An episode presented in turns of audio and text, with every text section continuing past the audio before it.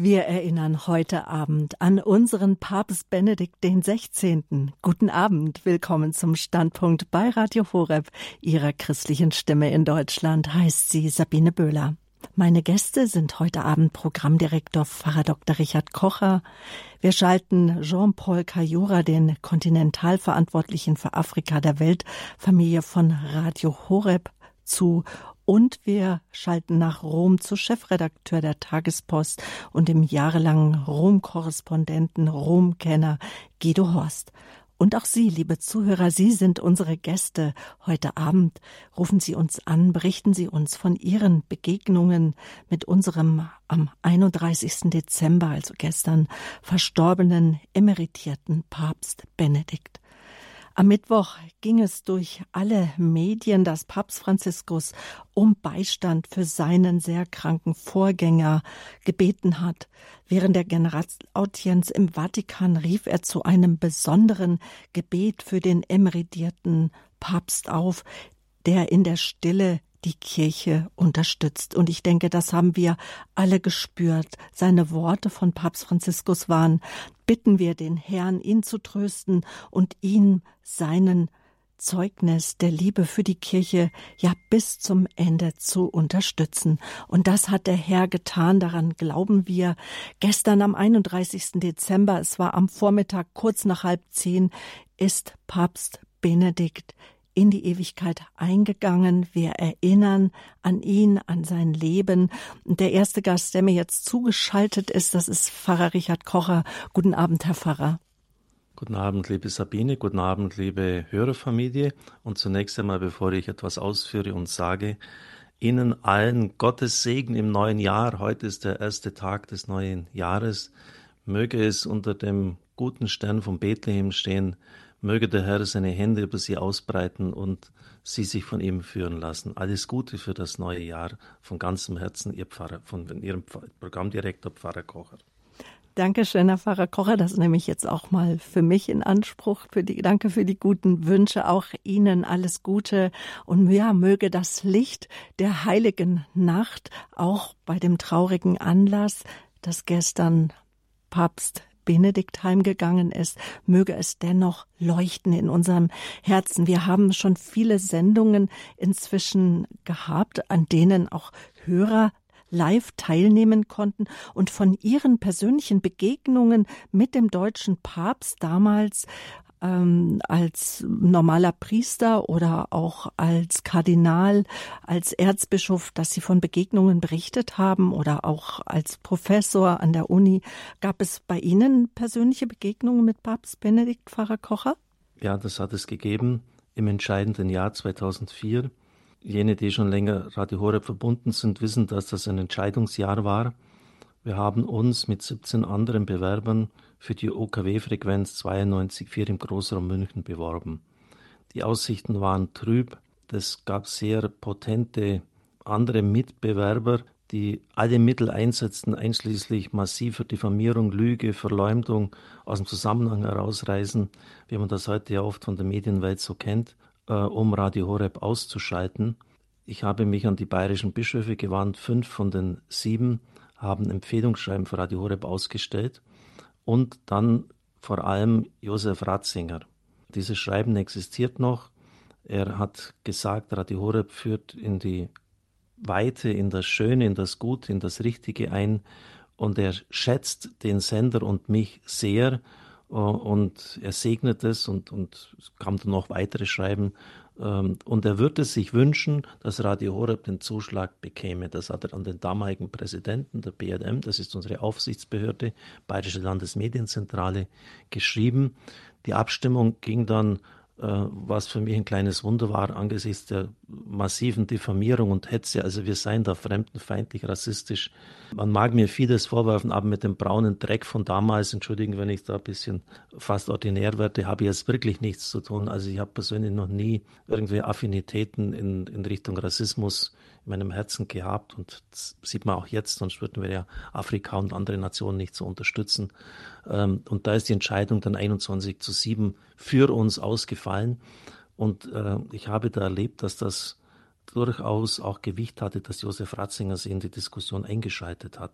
Das hat man uns nicht zugetraut. Wir waren ja damals so ein kleiner windiger Sender in der Wahrnehmung der Mediengewaltigen und dass da ein Mann vom Gewicht eines Josef Ratzinger interveniert, hat sie dann doch irgendwie erstaunt und im Medienrat sind ja dann doch auch Vertreter der katholischen Kirche gesessen, die, die das schon auch irgendwie äh, beeindruckt hat oder auch andere Heimatvertriebenen, Bund der Heimatvertriebenen und Bauernverbände, da die, die Vorsitzenden, äh, die hat das nicht kalt gelassen. Dann, als ich einmal in einer schwierigen Situation war, die ich jetzt leider nicht öffentlich näher darlegen kann.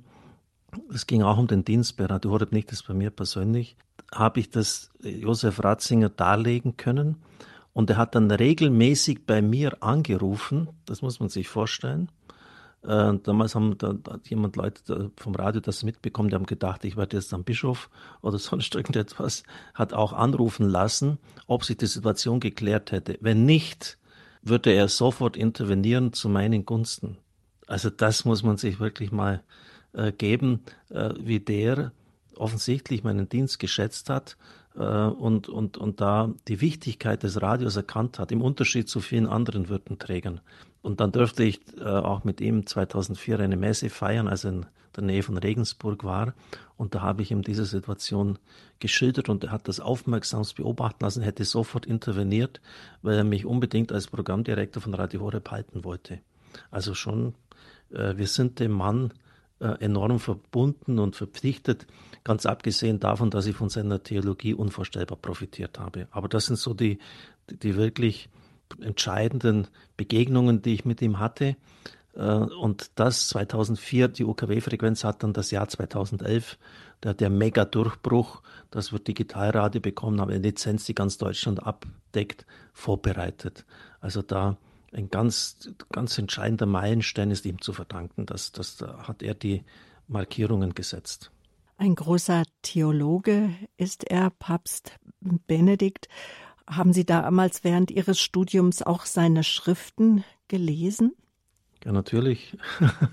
Und ich glaube, man kommt an Josef Ratzinger, wenn man Theologie treibt, nicht vorbei. Das neue Volk Gottes, die Prinzip, theologische Prinzipienlehre, äh, Einführung in das Christentum, das schüttle ich jetzt einfach so aus dem Ärmel. Viele kleinere Schriften über das Priestertum äh, und dann später dann also auch über die Liturgie.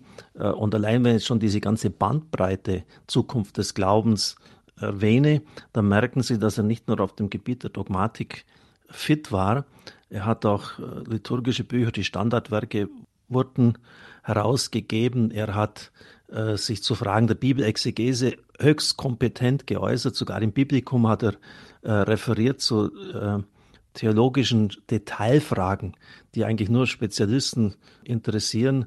Also der Mann ähm, war ein Universalgenie auf theologischem Gebiet. Das ist, das ist unglaublich, was der auch auf der Frage der Moral, der, der die verschiedenen Fächer der Theologie abgedeckt hat.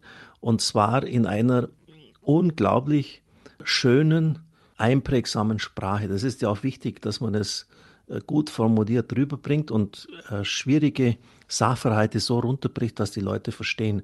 Kardinal Meissner hat ihn, und da schließe ich mich voll an, den Mozart der Theologie genannt. Mhm. Mozart ist ja für seine Beschwingtheit bekannt und äh, also auch wie, ich denke immer an die kleine Nachtmusik. Ich bin kein Musikspezialist, aber äh, wie das so beschwingt und, und, und, und so äh, spritzig rüberkommt und, und das ist ihm zu eigen gegeben gewesen. Und gerade mal vier Jahre hat er in München als Erzbischof gewirkt, als er ja 1981 auf Wunsch von Papst Johannes Paul II., dem heiligen Papst, als Präfekt der Glaubenskongregation abgerufen wurde und sozusagen die rechte Hand wurde. Und jeder, der vielleicht auch öffentliche Medien ähm, verfolgt hat, Herr Pfarrer, der wird auch mitverfolgen, dass der Papst schon auch äh, kritisch immer wieder auch gesehen wurde und auch jetzt noch gesehen wird. Man kann kritisch sein, aber man darf nicht unfair sein. Hm. Und was dort von, an, ich sage es jetzt mal sehr hart, an Schweinereien abgelaufen ist, äh, an Attacken, die so unter der Gürtellinie waren, unfair, das ist wirklich unglaublich, gerade aus dem deutschsprachigen Raum heraus. äh, wo nicht einmal die einfachsten Erfordernisse der Gerechtigkeit noch berücksichtigt werden. Ich bin kein großer Beobachter jetzt bei der Beerdigung der Queen gewesen, die auch erst kürzlich gestorben ist. Aber das, was ich alles gesehen habe, hat mich gefreut, dass da die Schattenseiten, die die Queen ja auch hatte, denken wir, dass die ganze Situation mit Lady Diana Spencer, die hat man eigentlich nicht groß breit getreten. Und jetzt ist gestern eine Sendung gekommen, hat ein Bekannter von mir, der aus der Kirche ausgetreten ist und die Kirche wirklich super kritisch sieht, abgeschaltet, weil sie eine Dreiviertelstunde lang in einer hetzartig äh, aufgemachten Berichterstattung äh, nur darum ging, wie angeblich Papst Benedikt bei der Missbrauchssituation versagt hat. Das Gegenteil ist die Wahrheit. Ähm, in Priesterkreisen ist es bekannt, dass Ratzinger als Kardinal noch diese Fälle des Missbrauchs nach Rom gezogen hat. Man hat es nicht mehr den Ortskirchen überlassen und dann man, man höre und staune, er hat die Behandlung dieser Fälle der Glaubenskongregation anvertraut, nicht der Kleruskongregation. Und er hat dann, so schreibt Hans Zöller, Professor für äh, an der Universität Gregoriana, Mitglied der päpstlichen Kinderschutzkommission, hat dann gesagt, er hat einen Oberstaatsanwalt mit eiserner Hand eingesetzt. Er hat mit eiserner Faust regiert. Jeder Priester wusste, äh, wenn du bei Ratzinger angeklagt wirst, äh, weil diese Fälle gehen nach Rom, äh, dann, dann kannst du dich schon mal im anderen Beruf umschauen. Warum? Nicht, dass jetzt die Kirche äh, die staatliche Gerichtsbarkeit umgeht oder sagt, das brauchen wir nicht, wir machen das selber. Es geht um etwas ganz anderes. Um etwas, das, das vielleicht sogar noch existenzieller ist als eine weltliche Bestrafung. Es geht um die Suspensio adivinis, das heißt auf Deutsch, mhm. dass ein schuldig gesprochener Priester von allem suspendiert wird, ähm, was eigentlich sein, das Wesen der Sakramentenspendung ausmacht. Er kann keine heilige Messe mehr feiern, der kann keine Beichte mehr abnehmen. Das heißt, er ist erledigt. Der muss sich um einen anderen Job umschauen. Äh, und das macht ja auch das Wesen des, des Priesters aus, dass er täglich die Heilige Messe feiern kann. Das wird ihm verboten. Also dieser Prozess in Rom ist nicht einfach eine Doppelung zum Weltlichen, sondern da geht es um eine ganz andere Ebene. Und da hat Ratzinger hunderte, hunderte Priester suspendieren lassen und hat einen, äh, wie Zoller schreibt, einen, einen Staatsanwalt mit eiserner Faust hat der, der Bursche, Entschuldigung, der Mann durchgegriffen. Benedikt. Und vielleicht noch einen Punkt, den ich in diesem Zusammenhang erwähnen möchte. Im Februar war es ja so, dass die, das Missbrauchsgutachten in der Erzbischofsdiözese in Freising veröffentlicht worden ist. Und da hat der Papst objektiv äh, in dem, was er weitergeben hat lassen, ähm, oder was halt seine Leute da weitergegeben haben, eine Unwahrheit gesagt. Es ging um eine Ordinariatssitzung im Jahr 1980, ähm, wo dann, er hat das später korrigiert, gesagt worden ist, er war nicht dabei. Nun, da möchte ich Folgendes kurz nur zu diesem Detail sagen, damit Sie merken, wie, wie hierauf gearbeitet wird.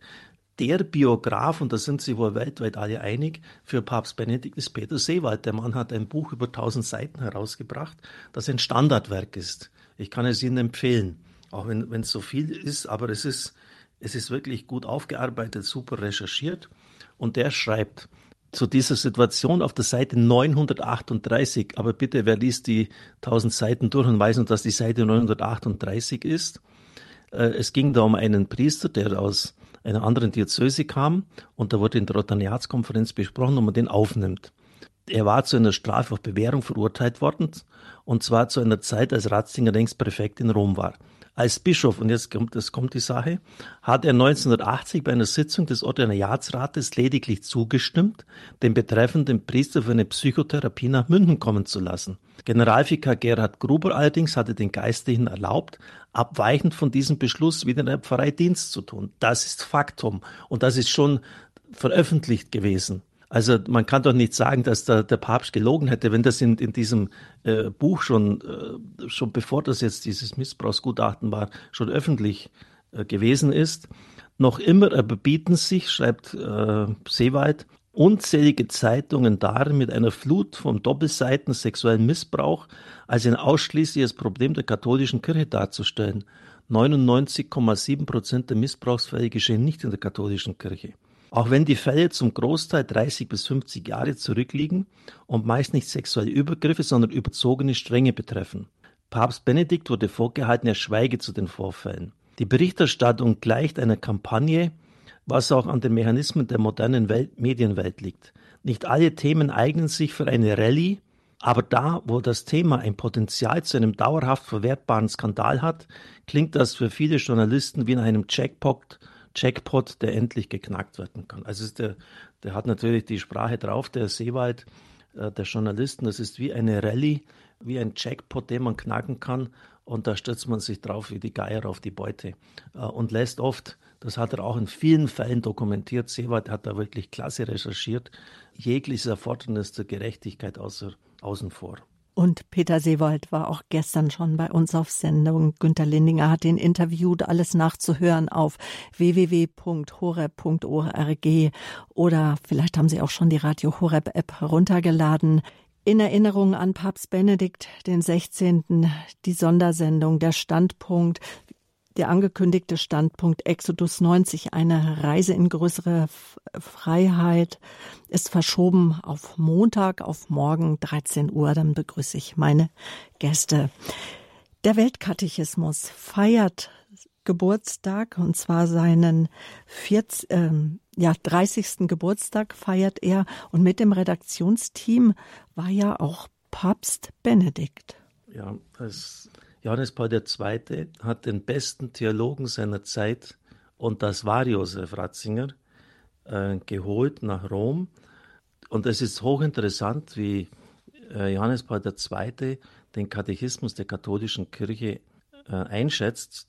Der 11. Oktober 92 war 92, merken Sie sich das Datum, aus der Sicht von Papst Johannes Paul II. der Tag, an dem in gewisser Hinsicht das Zweite Vatikanische Konzil zu Ende ging. Wie bitte? 30. Es ging doch am 8. Mhm. Dezember 65 zu Ende, mhm. aber doch nicht 92. Warum? Der Papst hat den Jahrestag des Konzilsbeginns gewählt, um das letzte große Werk des Konzils zu vollenden, einen Katechismus für die Weltkirche. Und da holte er sich den besten Theologen seiner Zeit, den Erzbischof von München, obwohl der sich eigentlich dagegen gesträubt hat. Er ließ aber nicht locker. Das war übrigens einer äh, der äh, äh, etwas ganz Entscheidendes von Johannes Paul II. Er hat die Größe von Josef Ratzinger nicht nur ertragen, sondern bewusst akzeptiert und viele können das nicht, auch in unserer Kirche nicht. Wie oft hat der Papst Johannes Paul II. gesagt, wir müssen Ratzinger noch fragen. Der hatte überhaupt gar kein Problem gehabt. Der und Johannes Paul II. war eher philosophisch orientiert, philosophische Ethik, während Papst, ähm, während sein Nachfolger dann, Benedikt dann, äh, Dogmatiker war. Also man hat ihn immer äh, konsultiert und der hatte richtig, ich sage es jetzt mal so, so umgangssprachlich richtig Schiss, das zu tun. Warum? Im Vorwort zum Jukat schreibt Ratzinger, nach dem Zweiten Vatikanischen Konzil und der veränderten kulturellen Situation wussten viele Leute nicht mehr recht, was nun das, was die Christen eigentlich glauben, was die Kirche lehrt und ob sie überhaupt etwas lehren kann und wie sich das Ganze in die von Grund auf veränderte Kultur einfügt. Hat sich nicht das Christentum als solches überholt? Kann man vernünftigerweise heute noch gläubig sein? Das waren Fragen, die auch gute Christen sich stellten. Papst Johannes Paul II. hat damals einen kühnen Schluss gefasst. Er entschied, die Bischöfe aus aller Welt zusammen ein Buch schreiben zu lassen, in dem sie auf diese Fragen Antwort geben würden. Er vertraute mir, also Josef Ratzinger, die Aufgabe an, die Arbeit der Bischöfe zu koordinieren und dafür Sorge zu tragen, dass aus den Beiträgen der Bischöfe ein Buch würde. Ein richtiges Buch, nicht eine Zusammenstellung von vielerlei Texten. Das Buch sollte den altmodischen Titel Katechismus der katholischen Kirche tragen, aber durchaus etwas Aufregendes und etwas Neues sein. Es sollte zeigen, was die katholische Kirche heute glaubt und wie man vernünftigerweise heute noch glauben kann. Ich war erschrocken über diesen Auftrag. Ich muss gestehen, dass ich glaubte, dass, dass ich Zweifel hatte, ob so etwas gelingen könnte. Denn wie sollte das zugehen, dass die Autoren, die über die ganze Welt verstreut sind, gemeinsam ein lesbares Buch zustande bringen? Wie sollten Menschen, die nicht nur geografisch, sondern auch intellektuell und spirituell auf verschiedenen Kontinenten lebten, zusammen einen Text schaffen, der eine innere Einheit bilden sollte und der über Kontinente hin verstehbar ist? Ich weiß noch, wie das während meiner Zeit meiner Promotion äh, heftig diskutiert wurde, geht gar nicht, funktioniert nicht, kann man nicht machen. Ratzinger weiter dazu kam, dass sich auch diese Bischöfe nicht einfach als individuelle Autoren schreiben sollten, sondern im Kontakt mit ihren Mitbrüdern, mit ihren Ortskirchen. Ich muss gestehen, auch heute noch erscheint mir das als ein Wunder, dass dieser Plan gelungen ist. Wir trafen uns drei oder viermal eine Woche im, im Jahr, das ist viel, also fast einen Monat insgesamt, diskutierten leidenschaftlich über die einzelnen Stücke, die in der Zwischenzeit gewachsen waren. Soweit Josef Ratzinger. Das hat der redigiert. Äh, das muss man sich mal vorstellen, also diese Theologen weltweit zusammenzubringen und dass das nicht nur ein ja, verschiedene Beiträge von verschiedenen, sondern äh, verschiedenen Theologen sind, so eine Einheit darstellt. Die katholische Kirche hat 1,34 Milliarden Mitglieder und hat in vielen Ländern heute vitale Zuwachsraten. In der westlichen Hemisphäre liegt sie wie in einem Todeskampf. Und das hat nicht nur mit dem Missbrauch zu tun, es hat mit dem radikalen Autonomiedenken der heutigen Leute, der Menschen zu tun und einer fundamentalen Gotteskrise in den westlichen Ländern. Man braucht keinen Herrn mehr über sich. Das hat Josef Ratzinger sehr klar gesehen und wir können heute heilfroh sein, dass wir den Katechismus haben. Aus ganzem Herzen danken. Papst Franziskus sagt, studiert den Katechismus mit Leidenschaft und Ausdauer. Opfert Lebenszeit dafür. Studiert ihn in der Stille eurer Zimmer. Lest ihn zu zweit, wenn ihr befreundet seid. Bildet Lerngruppen und Netzwerke. Taucht euch, tauscht euch im Internet aus. Bleibt auf jede Weise über euren Glauben im Gespräch. Ihr müsst wissen, was ihr glaubt. Also da hat äh, der Franziskus sich vollkommen unmissverständlich und eindeutig für den Katechismus positioniert. Es, es ist ja kein Geheimnis, dass etliche Verantwortungsträger, etliche Bischöfe unserer Kirche den Katechismus in einigen nicht unwesentlichen Punkten geändert haben möchten. Und auch da zeigt Franziskus klare Kante etwa im Hinblick auf Homosexualität. Es steht alles im Katechismus der katholischen Kirche, äh, was dort zu sagen ist. Also er verweist gerade ausdrücklich bei diesem schwierigen Thema auf das, was damals im Katechismus der katholischen Kirche gelehrt worden ist. Und das ist wirklich wahre Synodalität, das gemeinsame Suchen nach der Wahrheit im Hören auf das Wort Gottes. Und das endet nicht eher, bevor nicht Einmütigkeit herrscht. Bernhard Meuser schreibt dazu, Parlamentarismus ist im Vergleich dazu ein Kinderspiel. Also, dass man diese ganzen verschiedenen Sichten und, und, und, und Positionen äh, in eine Einheit zusammenbringt. Und das, das war das, das Meisterstück von Josef Ratzinger gewesen. Und da sind wir heute noch dafür dankbar. Und auch die Sendereihe Katechismus hat einen ganz festen Ort bei Radio Horeb, täglich 16.30 Uhr.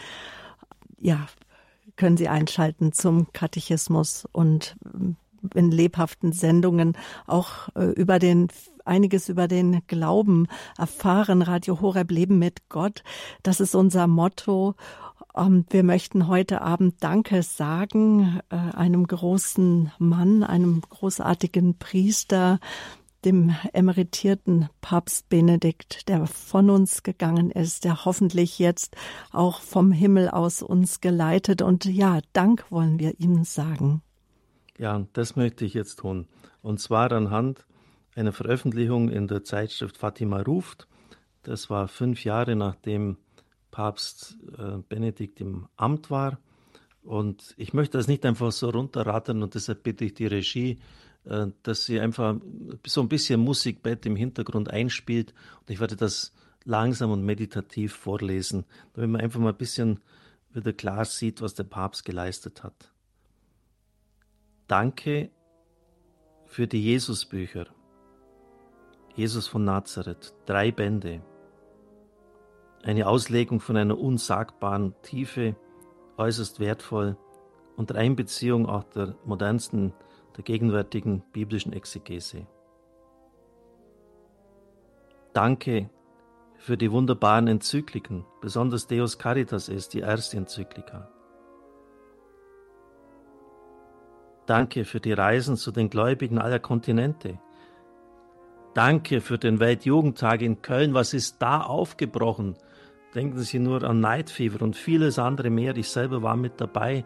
1,1 Millionen Jugendliche. Wir haben da auf dem, damals noch auf dem freien Feld übernachtet. Äh, völliges Schweigen, als die, eine, die Eucharistie aus der Monstranz ausgestellt, 1, ausgestellt war. 1,1 Millionen im Gebet verbunden. Das muss man erlebt haben. Das kann man gar nicht ins Wort bringen. Danke für die Bemühungen um die Einheit der Kirche, für die ausgestreckte Hand in alle Richtungen. Was ist der kritisiert worden? Wäre er auf die Lefebvre-Leute zugegangen, auf Pius X. Und wie hat man das immer, warum, ja, ein Schmerz, dass das eingeht von denen, obwohl das so entgegengekommen ist und so viel kritisiert worden ist dafür, dass man das nicht aufgegriffen hat. Danke für persönliche Begegnungen mit kirchlichen Missbrauchsopfern und den vollkommen unmissverständlich klaren Brief an die irischen Katholiken. Danke für die Ausrufung des Paulusjahres. Danke für das Priesterjahr. Danke für das Jahr des Glaubens. Besonders auch die, die Katechesen für die Priester. Danke für die vielen Bücher, die du geschrieben hast. Für die tiefen spirituellen, wegweisenden Predigten und Generalaudienzen. Danke für dieses starke Bemühen um Frieden zwischen den Regionen im Nahen Osten. Danke für den Mut, dem Zeitgeist zu widerstehen und sich nicht von den Massenmedien treiben zu lassen. Danke auch für deinen Impuls der Entweltlichung. Unser Bischof von Augsburg hat das ja, jetzt auch in seiner aufrüttelnden Ansprache aufgegriffen. Danke für dein Bemühen, Glaube und Vernunft zu versöhnen, Fides et Ratio. Danke für deine Treue zur Tradition und die spirituellen Grundlagen des Glaubens. Danke für dein Bekenntnis zu Ehe und Familie, zum Lebensrecht der Ungeborenen, zur Würde jedes einzelnen Menschen. Danke für den Mut einer säkularisierten Welt zu bezeugen, es gibt eine Wahrheit, es gibt einen Gott und es gibt ein Gericht. Danke, dass du nie ein böses Wort über andere gesprochen hast, obwohl du immer wieder unfair und gemein attackiert wurdest. Danke, dass du trotz deines hohen Alters jeden Tag damals als Papst die Last vieler Pflichttermine, Audienzen, Reisen und Begegnungen auf dich genommen hast. Danke, dass du trotz deiner großen intellektuellen Fähigkeiten stets demütig und bescheiden geblieben bist. Danke für dein Gebet. Danke, dass du Maria, die Mutter Jesu, uns nahegebracht hast. Und zum Schluss, danke, lieber Papst Benedikt, dass ich in einer schwierigen Situation des Radios wusste, es kann mir nichts passieren. Der zweite Mann, 2004 war das, in unserer Weltkirche hält die Hand über mir. Danke, Papst Benedikt. Danke.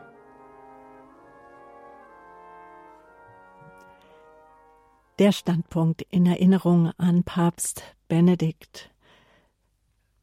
Wir haben jetzt gerade unseren Programmdirektor Pfarrer Dr. Richard Kocher gehört mit seinem Dank und gleich wollen wir nach Erber schalten nach Italien zu dem Kontinentalverantwortlichen für die afrikanischen Länder, zu Jean-Paul Cayura. Bleiben Sie dran, gleich geht's weiter hier im Standpunkt Leben mit Gott.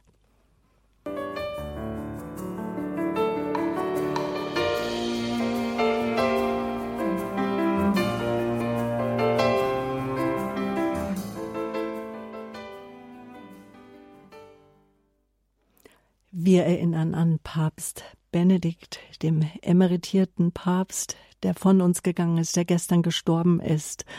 Um neun Uhr und 34 Minuten, also kurz nach halb zehn, ist er von uns gegangen. Er war der 265. Nachfolger des heiligen Petrus und nach 482 Jahren, so sagen es die Chroniken, der erste Deutsche auf dem Stuhl Petri und frisch gewählt ist er auch gleich im August, im April wurde er gewählt, ist er gleich im August auf die erste Auslandsreise gegangen in seine Heimat zum 20. Weltjugendtag nach Köln. Der Kölner Kardinal Joachim äh, Meissner sagte im Rückblick darauf bei EWTN, das war der erste Weltjugendtag mit zwei Päpsten, einer unten und einer oben. Und wir werden am Donnerstag die erste Beisetzung erleben, in der ein amtierender Papst seinen Vorgänger beerdigen und ihm das letzte Geleit geben wird. Papst Benedikt ist zwar nicht so viel gereist wie sein Vorgänger, der heilige Papst Johannes Paul II., aber er war schon auch in Afrika. Er war 2009 in Kamerun und in Angola und zwei Jahre später in Benin und nochmal zwei Tage, zwei Jahre später hat er dann seinen Amtsverzicht bekannt gemacht. Mit Jean-Paul Cayora wollen wir nun auf das Lebenswerk von Papst Benedikt XVI. sprechen. Jean-Paul Cayora ist Kontinentalverantwortlicher der Radio Maria Weltfamilie und der Motor aller Afrika-Projekte. Sicherlich ist er Ihnen bekannt aus unserem jährlichen ähm, Radio Horeb Spendenmarathon, dem Mariathon. Pfarrer Kocher wird für uns übersetzen. Die beiden sprechen Italienisch miteinander. Und ich sage jetzt einen herzlichen guten Abend nach Erba. Willkommen, frohes neues Jahr. Buonasera, Erba, e benvenuto e buon anno nuovo. Buon anno, padre Richard Cocker e buon anno, cari ascoltatori. Also er wünscht äh, dem Radio, den Zuhörern und mir auch ein gutes neues Jahr. Jean-Paul, Papst Benedikt ist sehr alt geworden, 95 Jahre. Und dieses Alter ist doch gerade für Afrikaner, sie sind in Ruanda geboren, doch etwas Besonderes, oder? Ähm, è morto nell'età di 95 anni e come si vede una persona che muore in Africa con questa età? Bene, direi così, eh, Papa Benedetto XVI, noi in Africa non stiamo eh, piangendo, no, stiamo lodando Dio, celebrando la sua nascita in cielo. Also wir in Afrika, wir trauen überhaupt nicht um den Tod dieses Mannes. Wir feiern äh, einfach seine Geburt für den Himmel. Wir loben und preisen den Herrn. Warum machen wir das so? L'accompagniamo nella preghiera cantando i canti di gioia. Wir begleiten ihn im Gebet und das sind Lieder der Freude, die wir da singen. Perché facciamo così? Perché eh, Papa Benedetto XVI ha vissuto come Dio lo voleva sulla terra. Er hat so gelebt, wie Gott es gewollt hat, dass man auf der Erde lebt. Sulla terra ha vissuto una vita collegata a Gesù. Er hat ein Leben geführt, das auf Erden mit Jesus verbunden war. Era un uomo di fede forte. Er war ein, ein Mann eines ganz starken Glaubens. Aveva idee chiare sulla fede e per questo è stato un riferimento per tanti vescovi africani, anche penso al mondo intero. Also ich glaube, dass er nicht nur für die afrikanischen Bischöfe, sondern für die ganze Welt ein Punkt des Bezugs war, äh, weil er einfach ein, glasklare Prinzipien und, und Glaubensstandpunkte vertreten hat. Poi ringraziamo Dio perché sulla terra lui ha mostrato un esempio forte, cioè quando era Papa a un certo momento ha dato le dimissioni, poi ha detto io vado a pregare per la Chiesa. Also er hat in einem bestimmten Augenblick dann seine Entlassung eingegeben und hat gesagt, ich gehe für die Kirche zu, ich werde jetzt für die Kirche beten. E su questo vorrei insistere, cioè la la Chiesa vive bene con la preghiera vera. Die Kirche lebt gut mit einem wirklichen tiefen Gebet. È un aiuto forte pregare per la Chiesa, perché quando non c'è la preghiera vera nella Chiesa, la Chiesa cade nella mondanizzazione.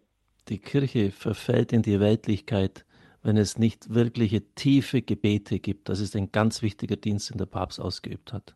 Quindi diciamo ad Africa a Papa Benedetto XVI grazie di avere detto al mondo intero che pregare è importante.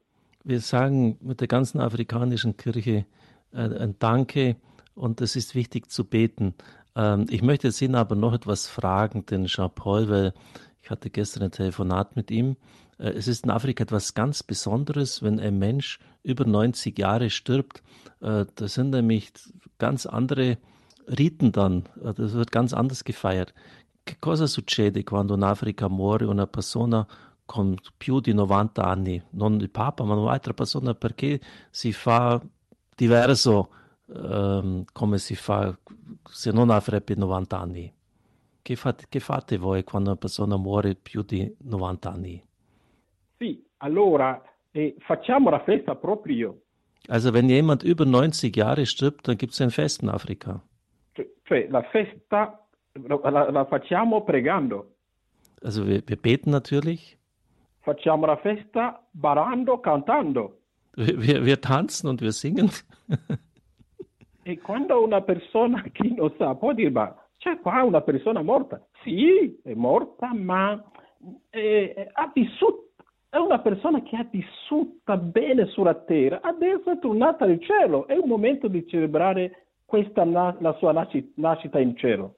Also er sagt, das ist einfach für uns, wenn jemand so leben darf in Afrika, die Lebenserwartung ist dort viel geringer, dann ist das als, wird das interpretiert, ich sage das jetzt in freier Übersetzung, als ein Segen Gottes mhm. und deshalb tanzen die Leute und, und freuen sich. Come si, veste, come si veste il prete quando si celebra un funerale? Wie, wie kleidet sich da der Priester? Noi i preti si vestono in nero, ma in alcune famiglie loro, i membri della famiglia si vestono in, in bianco, cioè also, i vestiti di festa. Also es ist wirklich so, dass gerade wenn Menschen in diesem, normalerweise ist die, äh, die Farbe immer schwarz oder violett, wenn man halt eine Beerdigung macht, aber wenn Leute in diesem Alter sterben, hat mir der Jean-Paul gesagt, dann nehmen die fast immer die weißen Gewänder, weil sie den Fest der Auferstehung feiern, also ein Freudenfest feiern. Ovviamente c'è questa un po' emozione perché la persona è partita, non la vedrò più fisicamente, ma nel cuore si dice Dio l'ha creato, ha vissuto bene, è stato un esempio per noi e per, per questo che celebriamo la sua nascita in cielo. Also natürlich sind da Augenblicke des, des Trauer. Wir sehen nicht mehr physisch, ist weggegangen, Äh, aber im Herzen freuen wir uns, dass er jetzt einfach heimgehen darf und die Fülle des Lebens erleben darf. Und deshalb feiern wir und, und, und, und, und, und festen, machen ein Fest, ja. Mhm. Welche Rolle hat denn der Papst in Afrika gespielt, Jean-Paul Cayora? Che ruolo aveva fatta, fatto il Papa in Africa? Che ruolo? Come, come vedete voi il suo magisterio in Africa? Allora, Papa Benedetto XVI come lo dicevo, è stato un riferimento teologico per tanti vescovi africani. Also für unzählige Bischöfe in Afrika war einfach ein, ein theologischer Bezugspunkt. Come lo sapete, prima di diventare Papa era prefetto della Congregazione per la Dottrina della Fede. Wie ihr wisst, war er ja, bevor er Papst wurde, Präfekt der Glaubenskongregation ha dato anche un vero esempio perché ha collaborato molto bene con San Giovanni Paolo II. Und, und es ist ja bekannt, dass er mit Johannes Paul II. Äh, Hand in Hand gearbeitet hat, dass es eine enge Kooperation war. Cioè, ci è piaciuto che eh, San Giovanni Paolo II viaggiava tanto, ma a casa aveva una persona di fiducia, di forte fede che è Benedetto XVI. Also der Papst Johannes Paul II. war ja ständig auf Reisen, der war ja immer unterwegs. Und da muss einer das Haus hüten. Und das war Papst, das war der spätere Papst Benedikt, das war Josef Ratzinger. Er hat einfach zu Hause sozusagen aufgepasst, dass nichts anbrennt. aber er war ja auch, aber er war ja auch äh, zweimal. Vi dico, e vi dico che finora, fino adesso, io viaggio tanto incontro tanti vescovi, hanno una grande stima di Benedetto XVI. Also Johannes äh, Jean-Paul reist natürlich unglaublich viel in Afrika an der ganzen Welt herum äh, und hat wie fast kaum jemand anderen in unserer Kontakt mit den Bischöfen und alle haben einen, einen unglaublichen Respekt vor der Lebensleistung von, von Papst Benedikt. Mhm. Wie wurde dann sein Rücktritt in Afrika aufgenommen? Quando ha smesso il suo compito di Papa, come è stata la reazione in Africa? Bene, prima di tutto è stato un shock. War, ich muss ganz ehrlich, am Anfang war es ein Schock. Perché non era nell'abitudine di sapere che un Papa può dare le dimissioni. Es, man hat einfach das nicht damit gerechnet, dass ein Papst eine Entlassung einreichen kann. Ma quando è si è saputo il perché Papa Benedetto ha dato le dimissioni e vi dico che tanti hanno ammirato il suo gesto coraggioso. Uh, und, aber im Laufe der Zeit haben dann viele diese, die, diese unglaubliche Geste als einen Ausdruck der Demut verstanden und angenommen. Perché le sue dimissioni sono state viste armeni in Africa come un gesto di umiltà e di amore per la Chiesa. Das wurde in Afrika als ein Gest der Liebe und der Demut für die Kirche aufgefasst. Mhm. Cioè, è stato visto come dire, io benedetto mi ritiro, ma perché vorrei che la Chiesa di Dio possa essere governata di più, adesso ho le limiti legate alla mia età, ma la Chiesa deve camminare bene sempre. Die Kirche muss gut unterwegs sein. Ich habe meine Grenzen erkannt. Ich kann das nicht mehr und deshalb äh, muss ich meinen Platz räumen. Das hat, also so sinngemäß, das hat Benedikt genau richtig gemacht. Io vorrei dare la mia testimonianza personale. Io mi trovavo proprio a Roma, a, San Pietro. Mein persönliches Zeugnis, ich war damals in Rom bei St. Peter.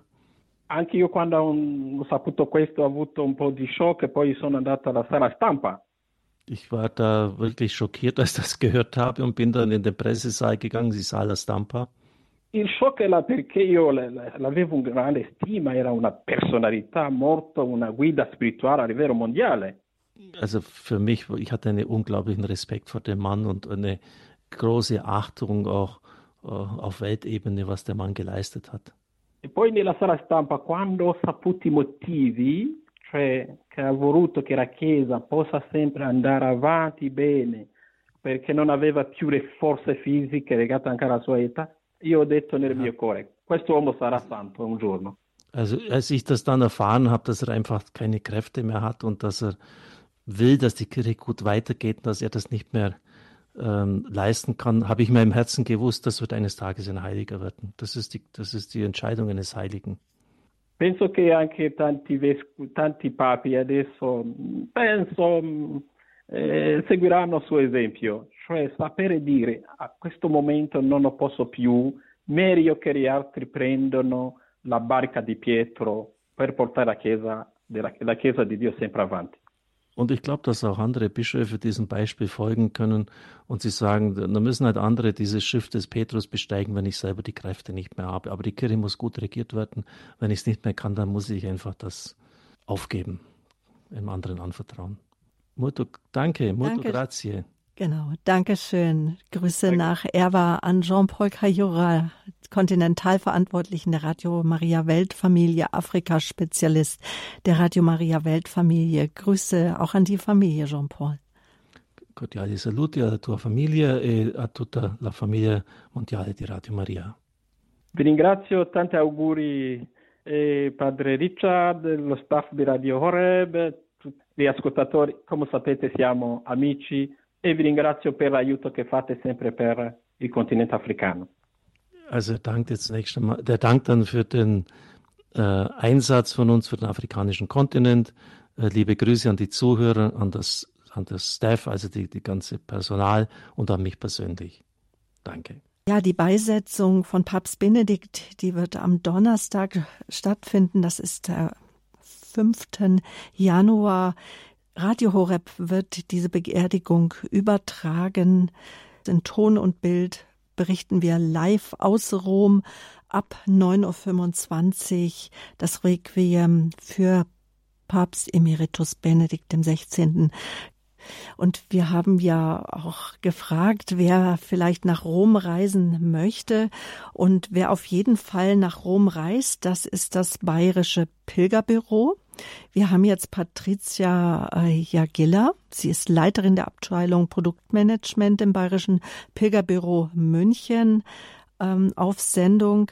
Ähm, guten Abend, Patricia. Ja, guten Abend, Sabine. Genau, wir sagen du, weil Patricia Jagilla kennen Sie vielleicht die Stimme. Auch sie ähm, ist öfter in der Sendebegleitung tätig und eine ehrenamtliche Kollegin. War das jetzt ein großer Aufwand, schnell Pilgerreisen zu organisieren nach Rom? Ach, naja, kurzfristige Sachen zu organisieren ist immer ein bisschen Aufwand, aber wir sind da schon geübt. Also Äh, ich habe jetzt tatsächlich äh, im Zuge der ähm, Planungen äh, doch sehr daran denken müssen, wie wir 2013, als Benedikt XVI. seinen Rücktritt äh, angekündigt hat, ähm, auch kurzfristig eine Reise organisiert haben. Damals sind 300 äh, Personen mit uns gereist äh, zu diesem Ereignis 2013 ähm, dass, äh, ja, dass wir jetzt zehn Jahre später im Grunde wieder so weit sind und wieder eine Reise auf die Schnelle organisieren, um Abschied zu nehmen, diesmal tatsächlich äh, wirklich Abschied zu nehmen.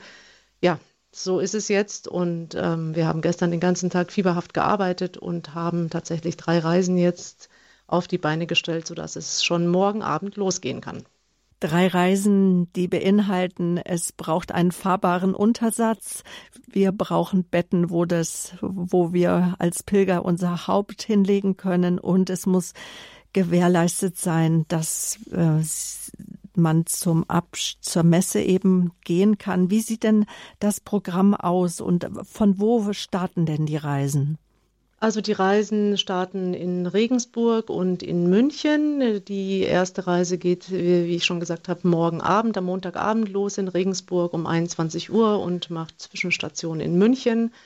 Und dann geht es weiter Richtung Rom und die ähm, weiteren Reisen starten dann am Dienstagmorgen auch in Regensburg und in München mit Ziel Rom und ähm, wir haben Hotel reserviert, Hotels reserviert äh, und ähm, haben natürlich das Programm zusammengestellt.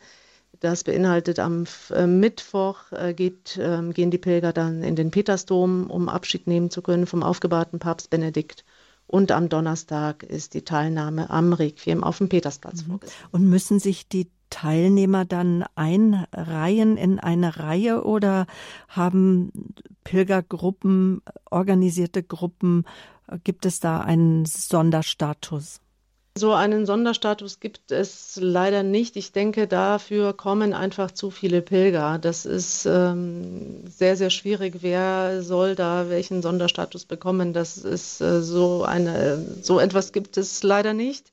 Also die Pilger sind einfach Teil der großen Pilgergemeinschaft, die da erwartet wird. Und ja, das hat bislang immer funktioniert. Ich denke, wir können zuversichtlich sein, dass das auch diesmal klappt. Und wir wissen ja von Menschen, die auch Abschied genommen haben vom Papst Johannes Paul II. Es wird gebetet, in, wenn beim Warten und die Zeit letztendlich sie geht vorbei. Ähm, und wie lange wird denn die Reise dauern? Ähm, also für beide Reisenden-Varianten ist die Rückfahrt dann für den Freitag vorgesehen, für den 6.1. Genau, da reist man dann wieder zurück tagsüber und ist dann am Freitagabend dann wieder auch zu Hause. Und das sind alles Busreisen? Das sind alles Busreisen. Äh, das ist auf die Schnelle die einfachste ähm, Methode, wirklich eine Reise auch äh, aufzustellen, ohne dass man schon konkrete Teilnehmernamen hat. Mit dem Flugzeug muss man sich da sofort mhm. Ähm, müssen die Tickets sofort ausgestellt werden. Das ist logistisch äh, so oft in, in der Kürze der Zeit einfach nicht, mhm. nicht darstellbar. Und wenn ich jetzt morgen Abend mitfahren möchte, also der Bus fährt ab Regensburg 21 Uhr und wie ich dem Internet entnommen habe, kann ich in Fröttmanning bei München um 11 Uhr zusteigen. Wie mache ich denn das klar, wenn ich da morgen mitfahren will in der Nacht? Rufe ich dann im Pilgerbüro an? Ähm, Sie können entweder auf unsere, natürlich anrufen, ab äh, morgen früh äh, anrufen bei uns. Ähm, wir haben ähm, auf unserer Internetseite www.pilgerreisen.de auch schon die Angebote auf der Startseite stehen. Da kann man sich dann reinklicken, dann sieht man schon, die drei Reisen sind dann nebeneinander ähm, aufgeführt mit dem entsprechenden Programm, mit den Preisen, und dann kann man, wenn man entschieden ist, schon über die Internetseite buchen. Dann bearbeiten wir das morgen ähm, gleich am Vormittag oder natürlich gerne auch äh, telefonisch. Und bis wie viel Uhr muss ich mich denn morgen entscheiden, dass ich mitreise? So schnell wie möglich. Also wenn der Bus voll ist, ist er voll. Und morgen im Laufe des Tages werden im Grunde die Pilger mit Informationen versorgt zum, mhm. zur genauen Abfahrt, äh, zu Zahlungsmodalitäten. Ähm, Die Unterlagen schicken wir dann per E-Mail. Also diejenigen, die sich anmelden, sollten uns auch eine E-Mail-Adresse durchgeben, denn alle, die ganze Kundenkorrespondenz, alle Unterlagen müssen wir alles per E-Mail schicken in, in, aufgrund der Kürze der Zeit. Da geht natürlich auf postalischem Wege nichts in der Kürze. Ich höre jetzt schon ein Raunen durch die Hörergemeinschaft, so nach dem Motto, ich habe aber kein Internet und ich habe keine E-Mail da vielleicht die Einladung, sich an einen netten Nachbarn, an den Enkel, die Kinder zu wenden und gegebenenfalls, wir schreiben die Rufnummer, können Sie erfahren vom Deutschen Pilgerbüro über den Radio Horeb Hörerservice und Gott findet immer Möglichkeiten und Wege, wie Sie doch teilnehmen können. Und dann eine, also ein Bus fährt über Nacht am Montagabend und dann gibt es noch mal zwei Busse, die vormittags fahren. Denke ich, da drängt genauso die Zeit, dass ich mich bis morgen entscheiden muss am Montag. Genau, also morgen ist, denke ich, der, ähm, der Tag der Entscheidung oder vielleicht auch schon heute Abend und heute Nacht, damit man morgen gleich schon zur Tat schreiten kann. Denn Dienstag früh geht es um 7 Uhr schon ab Regensburg Hauptbahnhof und um 8 Uhr ab München Zentrale Omnibusbahnhof. Also da muss morgen im Grunde alles klar sein, der Koffer gepackt und dann geht's los. Und es gibt auch geistliche Begleitung in jedem Bus? In jedem Bus ist ein geistlicher Begleiter. Das sind alles ähm, aktuell ähm, Priester aus der Diözese Regensburg, die die Busse begleiten und mit den Pilgern auch äh, in Rom dann das Programm, also durch das Programm die, die Pilger führen. Äh, wir werden auch noch zusätzlich zum Requiem planen wir auch für die Pilger noch eine separate Pilgermesse zu organisieren und ähm, die Pilger sind, wie gesagt, im Bus auf der Hin- und Rückfahrt äh, betreut und äh, auch geistlich mhm. begleitet. Wie lange ist denn ungefähr die Busfahrt für Menschen, die einfach auch Probleme haben mit langen Fahrten? Also wenn natürlich der Verkehr so ist, äh, dass alles läuft und fließt, dann muss man so mit ähm, guten zwölf Stunden rechnen bis Rom. Ja, Gut. darauf muss man sich einstellen, ja. Kosten, die wird es auch geben. Was kostet die Reise? Also die Reise kostet 535 Euro im Doppelzimmer pro Person für die Fahrten, die am Dienstag früh starten. Für die Fahrt, die morgen Abend schon geht, sind es 10 Euro mehr, also 545. Und die Personen, die ein Einzelzimmer möchten, die müssten nochmal ein, ähm, 100 Euro noch zusätzlich zahlen. Ähm, das sind so die Kosten, die wir hier haben. Mhm. Also um die 540, 545 Euro plus Einzelzimmer 100 Euro. Dankeschön. Dann alles Gute morgen und ja, noch einen schönen Abend. Vielen Dank. Dankeschön. Bevor ich jetzt mit Ihnen, liebe Zuhörer, noch einen Moment weiter rede, wir haben noch äh, Pfarrer Martin Seefried in der Leitung von der Jugend 2000, denn auch die Jugend 2000 hat einen Bus organisiert nach Rom vom 3. bis 6. Januar. Guten Abend, Pfarrer Seefried. Guten Abend. Gibt's denn da noch Plätze? Ja, tatsächlich. Ähm, der Fahrt von der Jugend 2000 sind noch einige Plätze frei und für uns ist es einfach ein Ausdruck, dass wir ihn lieb haben und wir machen gar keine Konkurrenz zum Bayerischen Pilgerbüro. Vielleicht sind wir ein bisschen unkomfortabler untergebracht und wir starten ja am Dienstagabend 21 Uhr in München und davor um 20 Uhr in Regensburg. Das heißt, wir fahren durch die Nacht durch, aber einfach um bei ihm zu sein. Und das ist für uns ein bisschen so wie auf dem Weltjugendtag fahren. Und auch die Informationen zu dieser Reise haben wir verlinkt auf unserer Homepage www.hore.org. Ja, mögen einfach viele Menschen den Weg nach Rom finden, auch in Gemeinschaft singen, beten, innehalten, sich gemeinsam freuen über den verstorbenen Papst Benedikt, aber auch gemeinsam trauern, vielleicht auch sogar weinen. Wer sich anmelden möchte, kann das äh, telefonisch tun oder wie kann ich ähm, Teil der Reise werden? Also unsere Reiseorganisatoren, die sind selbst gerade in Medjugorje und die fahren tatsächlich mit dem Bus von Medjugorje dann nach Rom. Das mhm. wird also sicher auch eine interessante Fahrt. Darum sind die telefonisch gerade schlecht zu erreichen, aber die gehören zur Jugend 2000 Regensburg. Darum kann man an info@regensburg.jugend2000.org ähm, E-Mails schreiben und dann, wir sind nicht so professionell, so dass man eine persönliche E-Mail dann zurückkriegt, wo dann die Infos drinstehen, wo ganz genau der Bus startet. Also info at regensburg.jugend2000.de org. .org. Diese Infos stellen wir auch noch auf unsere Homepage für alle Interessierten zum Weitersagen. Danke, Pfarrer Seefried. Auf Wiederhören. Alles Gute. Danke Ihnen. Damit verabschiede ich mich ganz herzlich von Ihnen. Danke für Ihre Aufmerksamkeit, für all Ihr Gutsein, für all Ihre Spenden, von denen wir ja zu 100 Prozent leben. Ihre Sabine Böhler.